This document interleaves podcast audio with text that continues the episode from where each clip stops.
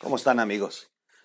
Muchas mujeres en este país han dado la batalla por tener una mejor nación, por defender un país que ha costado años, sacrificio, trabajo, sangre, la vida de muchos mexicanos para construir la nación que deseamos todos, principalmente para dejársela a las generaciones que vienen atrás.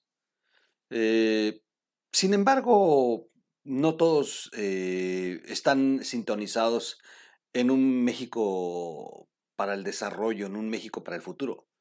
Están sintonizados en el presente, en sus ambiciones personales, en ganar una elección eh, próxima.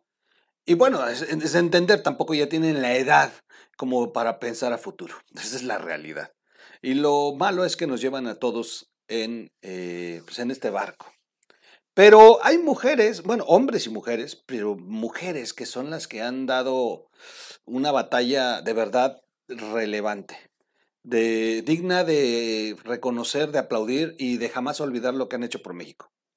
Adriana Dávila, eh, Kenia López, eh, Lili Telles, bueno, Xochitl Galvez, no, no, no, no, voy a, a, a decir más porque seguramente me van a faltar muchas, muchas otras mujeres que diario salen a rompérsela. Y no solamente aquellas que tienen una posición política y tienen los medios a su alcance, eh, o son escuchadas y, y, y, los medios volteamos a verlas, sino esa mujer que sale todas las mañanas, como tú que me estás viendo, que pues ajustando el salario, viendo cómo vas a dejar a los hijos, y tratando de apoyar al marido para que se tengan dos entradas en el hogar y jugándosela en esta pandemia y bueno, trabajando en condiciones terribles en un México que ha sufrido la pérdida de más de 12 millones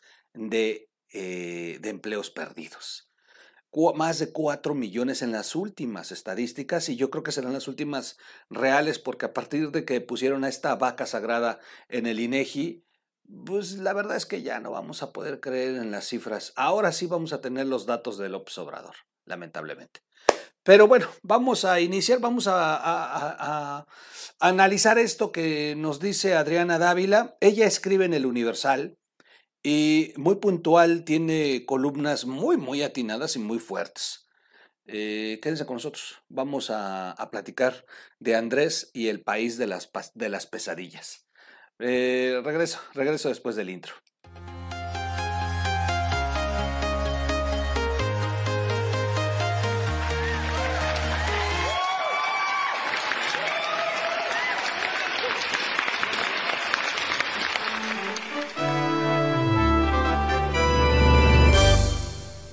Radio. ¿Cómo están amigos? Bienvenidos a la red de información digital. Me da mucho gusto poder saludarlos. Suscríbase antes de que empecemos, porque luego se los digo al final y ni se suscribe. Suscríbanse, no sean malitos. Ya estamos rebasando el cuarto de millón de seguidores. Un canal que, gracias a ustedes, tiene esta gran comunidad. Ya somos más de 250 mil. Gracias, de verdad, gracias. Y, y, bueno, ahí va creciendo, ahí va creciendo. Ya 106 mil, 106 millones de reproducciones. Es brutal. Vamos a lograr rebasar la población de México en reproducciones, mensajes entregados, mensajes recibidos. Es, esas son muy importantes porque es quienes nos han escuchado. Bueno, vamos a platicar de esta columna brutal de Adriana Dávila Fernández. Andrés y el país de las pesadillas. Pero antes vamos a, a, a escuchar lo que Adriana eh, nos preparó y, eh, y regresamos ya para leer la columna. Vamos con Adriana.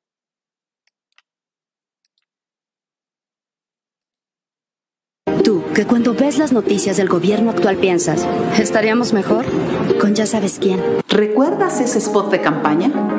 Como nunca un presidente ha mentido con tanta facilidad y a pesar que en sus primeros tres años de gobierno la realidad es completamente distinta a lo que prometió en campaña, se niega a reconocer su fracaso. Veamos la realidad en datos. La mejor forma de medir los resultados, por ejemplo en materia de economía, es comparando cuánto gastan las familias mexicanas para llevar alimentos a sus hogares. Probemos con tan solo unos productos de la canasta básica. En 2018, 2018 el huevo costaba 26.34, hoy 35 pesos.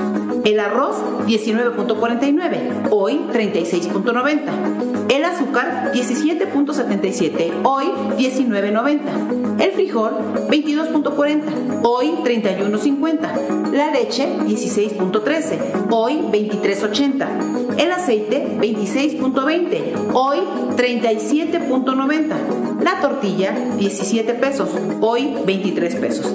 El limón 16.58, hoy casi 80 pesos. En promedio, hoy estos productos han subido en poco más del 50%. Y aunque las autoridades presumen que por eso aumentó el salario mínimo, lo cierto es que de acuerdo a los datos oficiales, durante estos tres años se han perdido más de 12.5 millones de empleos formales. En concreto, no estamos mejor con López Obrador, no estamos mejor con los gobiernos de Morena y no podemos resignarnos a que las cosas continúen empeorando. México requiere de la organización de las y los ciudadanos que amamos nuestro país. Estamos a tiempo de construir juntos el porvenir posible.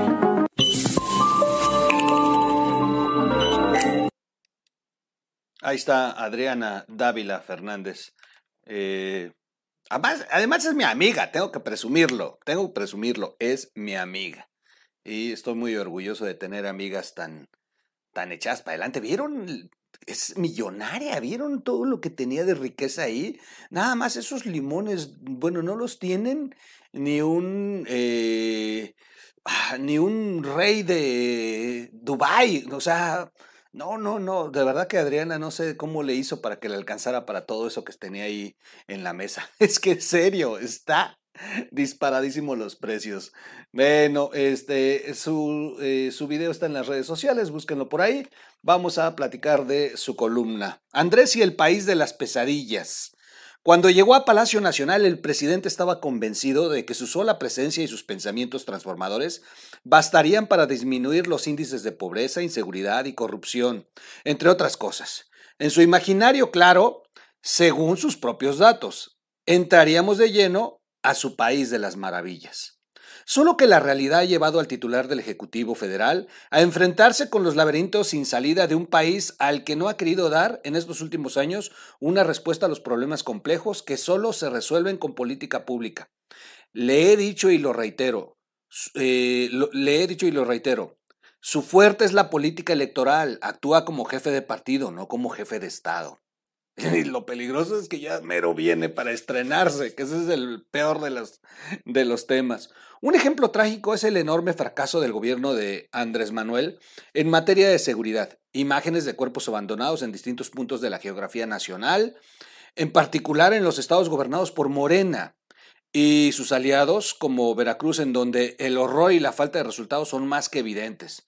Tan solo en los primeros días del 2022 casi se llega a los 800 homicidios, lo que ha detonado en miedo y temor en todas las entidades federativas, hoy severamente dañadas por su cáncer, sometidas a las complacencias de los innumerables carteles que actúan a diestra y siniestra con la seguridad de recibir abrazos, mientras ellos solo dan balazos. Es lamentable que la denuncia desesperada sobre la extorsión o el cobro del derecho de piso no haya provocado una acción inmediata en las autoridades federales. No, bueno. Ay, ni cómo salir del laberinto de la inexistencia de una estrategia para prevenir el delito con un sinfín de casos sin resolver, porque no hay voluntad para investigar. Muchos eh, secretarios han entrado a este tobogán solo para solapar la inacción gubernamental, aunque sea en contra del bien de la República. Han decidido tirar por la borda su, sus prestigios y carreras profesionales por temor a que les corten la cabeza. Es igual de grave no ser eficiente, hacer sumiso y las omisiones son complicidades. Lo hemos dicho aquí. Muy atinado, mi queridísima Adriana. Ahí tenemos a la Fiscalía General de la República, que en total abuso de todo su aparato es utilizada para defender los temas prácticamente personales de su titular, como el acabar con la Universidad de las Américas y el esconder como pueda sus riquezas inexplicables ventilada en investigaciones periodísticas y para aplicar una justicia selectiva al tener en prisión sin prueba alguna a la hija de la viuda de su hermano, Alejandra Morán. La desesperación y frustración de sus hijos, quienes han buscado ayuda por todos los medios para que su madre pueda enfrentar su proceso en libertad, es el reflejo de miles de mexicanos que son víctimas del funcionamiento a modo de las instituciones. Pero, ¿qué dice el observador? Le tiene confianza, ¿no? Híjole. ¿Qué decir del, inexistente papel que hoy desempeña la Unidad de Inteligencia Financiera con su nuevo titular, después del enfrentamiento entre Alejandro Gersmanero y Santiago Nieto, que sin duda influyó en la renuncia de este último? Tenemos a una instancia que carece de voluntad para desmantelar la estructura financiera de los carteles del narcotráfico y todo indica que se moverá con fines meramente políticos como ha sido en estos últimos años. Ahora, casi nulo conocimiento técnico o de la disminuida Secretaría de Seguridad y Protección Ciudadana, que sin cumplir con su obligación de proporcionar seguridad a la población, pero eso sí, gastar millones de pesos sin tener resultados, sirvió de trampolín para que su primer secretario, Alfonso Durazo, se convirtiera en gobernador y del estado de Sonora. Y que ahora, con la llegada de una reconocida funcionaria, eh, se limita a recitar los reportes de una Guardia Nacional cual si fuera pronóstico de tiempo. La institución que sustituyó a la Policía Federal junto con el Ejército no ha servido en lo absoluto para brindar seguridad a los mexicanos. Distribuye vacunas, construye aeropuertos, entre otras cosas, pero no atienden con efectividad su tarea principal, mientras las imágenes de personas asesinadas y desmembradas se convierten en parte de la cotidianidad. Y lo peor de todo es que nos vamos acostumbrando. Ese es el grave problema. Antes nos, nos o sea, la primera vez que escuchamos de un, eh, de un caso de estos, de verdad fue un terror nacional. Ya ahora es, bueno, hasta memes hacen.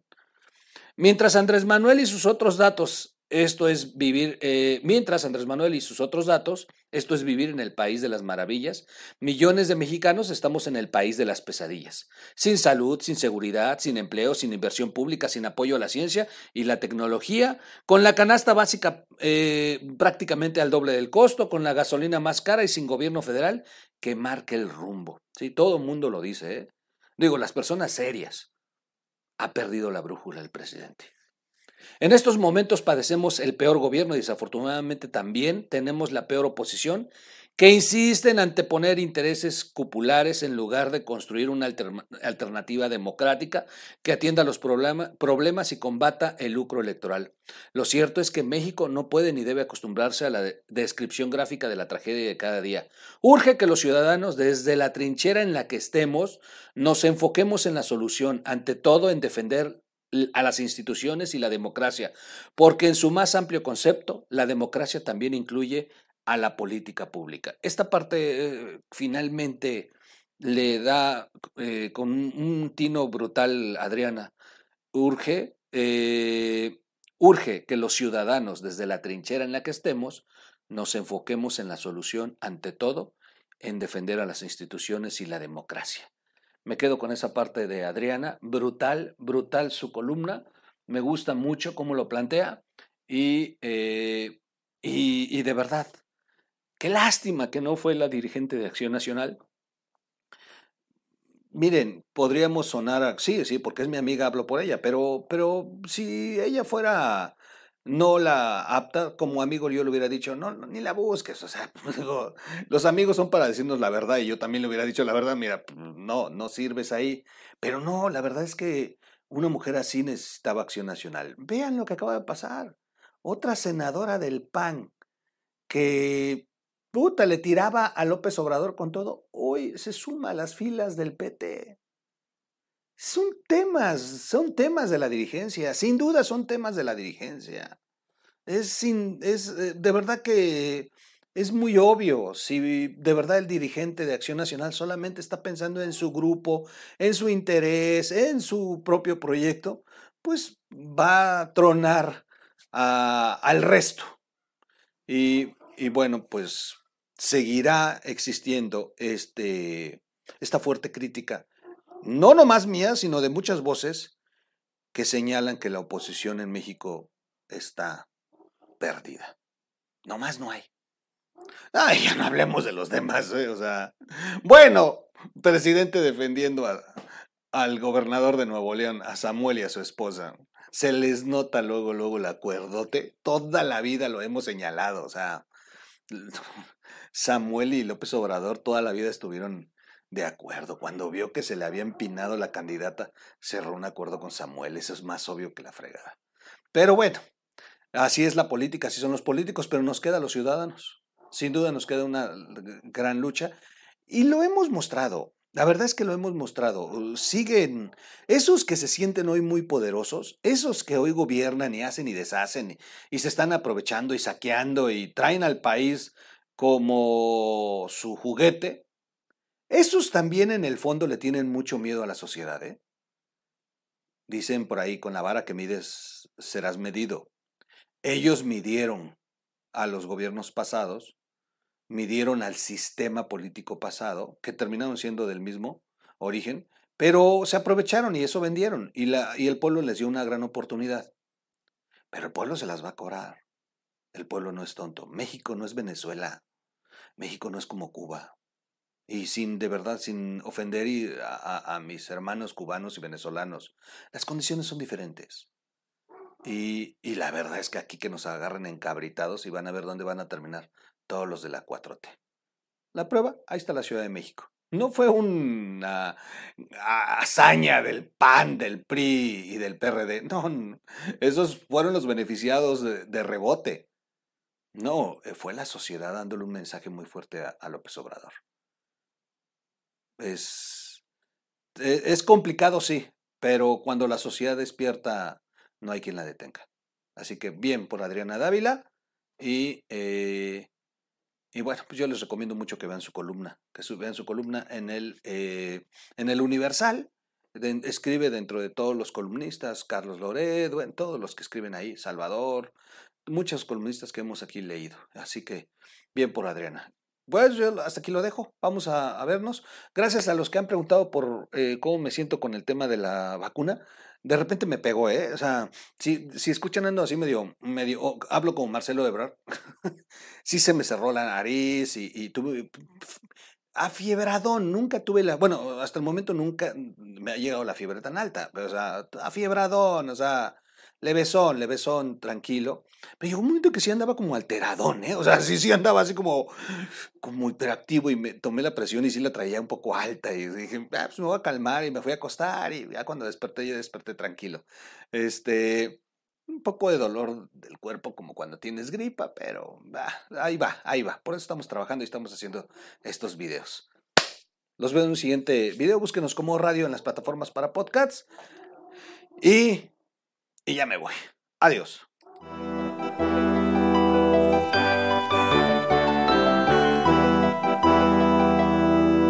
O Radio.